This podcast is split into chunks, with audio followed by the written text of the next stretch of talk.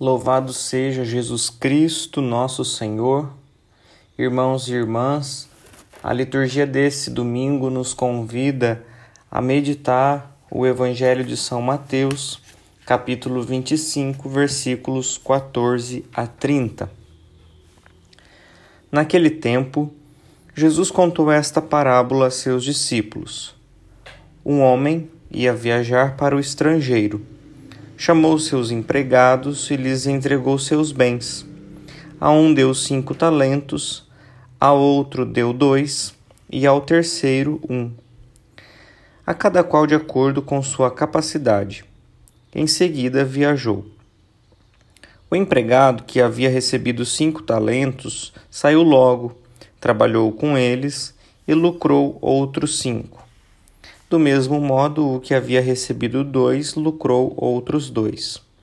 Mas aquele que havia recebido um só saiu, cavou um buraco na terra e escondeu o dinheiro do seu patrão. Depois de muito tempo, o patrão voltou e foi acertar contas com os empregados. O empregado que havia recebido cinco talentos entregou-lhe mais cinco, dizendo: Senhor, Tu me entregaste cinco talentos. Aqui estão mais cinco que lucrei. O patrão lhe disse: Muito bem, servo bom e fiel.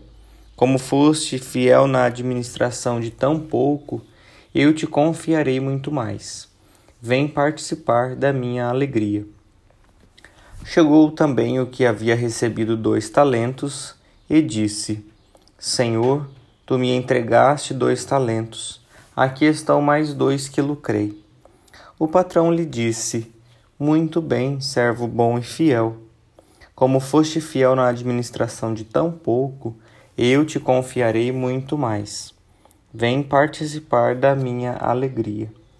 Por fim chegou aquele que havia recebido um talento e disse: Senhor, sei que és um homem severo, pois colhes onde não plantaste e ceifas onde não semeaste. Por isso fiquei com medo e escondi o seu talento no chão. Aqui tens o que te pertence. O patrão lhe respondeu: Servo mau e preguiçoso, tu sabias que eu colho onde não plantei e ceifo onde não semeei?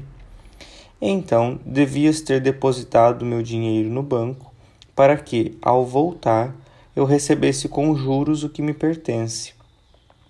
Em seguida o patrão ordenou: Tirai dele o talento e dai-o àquele que tem dez, porque a todo aquele que tem será dado mais, e terá em abundância, mas daquele que não tem, até o que tem lhe será tirado.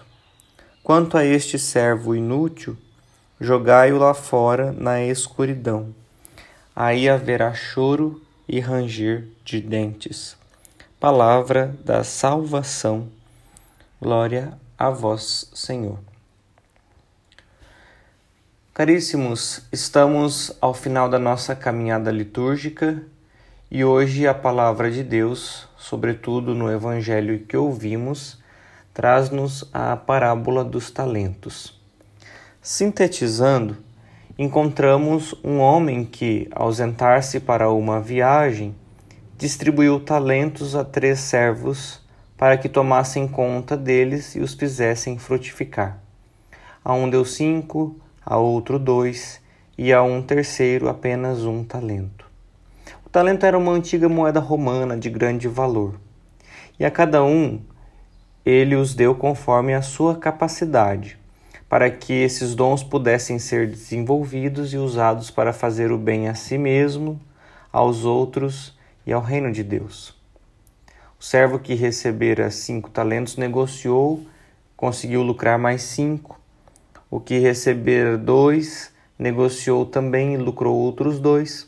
O terceiro, porém, sem coragem e omisso, escondeu debaixo da terra o que havia recebido para devolvê-lo na volta ao patrão. No retorno do patrão, os dois primeiros entregaram o lucro recebido, o lucro conseguido, e foram elogiados, o que fez confiar a eles quantias maiores e os convidou: vem participar da minha alegria. Ao terceiro que entregou o talento que guardara escondido, temendo as exigências do patrão, recebeu severas admoestações, servo mau e preguiçoso. O patrão que seguiu em viagem deixou um total de oito talentos. Ao, re ao retornar, esses oito talentos haviam se transformado em quinze. Mas o ganho de uma pessoa não ocorre à custa de um outro. O empreendimento eficaz do primeiro servo não prejudica as possibilidades do terceiro. Isso indica que seremos julgados no juízo final individualmente, conforme as nossas atitudes, conforme as nossas ações, não no conjunto. Na perspectiva dessa parábola, esses talentos que Jesus deixou aos seus discípulos necessitam dar frutos. A parábola apresenta os dois servos que investiram e multiplicaram os talentos recebidos como referência para cada um de nós. Eles se preocuparam em não deixar parados os talentos recebidos. Fizeram investimentos, não se acomodaram e não se deixaram influenciar pelo medo. A parábola condena fortemente o servo que devolveu intactos os bens recebidos. Ele teve medo e por isso não correu os riscos. Não tirou desses bens qualquer fruto e impediu que os bens do seu senhor se desenvolvessem. O seu mal não foi o de não fazer o bem. Ele, como de fato, não fez nada de mal. Não estragou o talento, antes o guardou na terra. Mas não fazer nada de mal não basta para Deus. Através dessa parábola, o evangelista São Mateus nos exorta a estarmos alertas e vigilantes. Não podemos esquecer os compromissos assumidos com Cristo o cristão não pode deixar na gaveta os dons recebidos de Deus. No mundo, somos as testemunhas de Cristo. É com o nosso coração que Jesus continua a amar os pecadores do nosso tempo. É com as nossas palavras que Jesus continua a consolar os que estão tristes e desanimados. É com os nossos braços abertos que Jesus continua a acolher cada irmão que está sozinho e abandonado.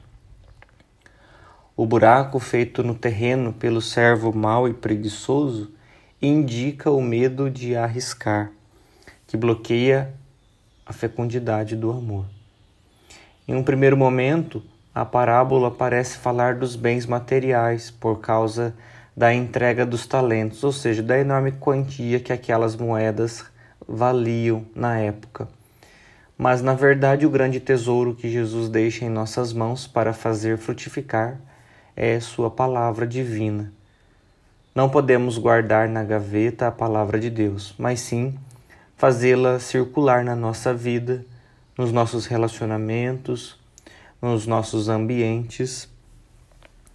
São Paulo ressalta que a pregação do Evangelho produz frutos e cresce a partir do momento que o povo escuta e conhece a verdade e a graça de Deus.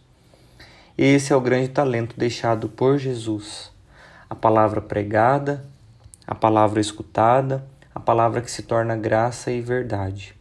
Saibamos ficar atentos e vigilantes, como nos exorta a parábola.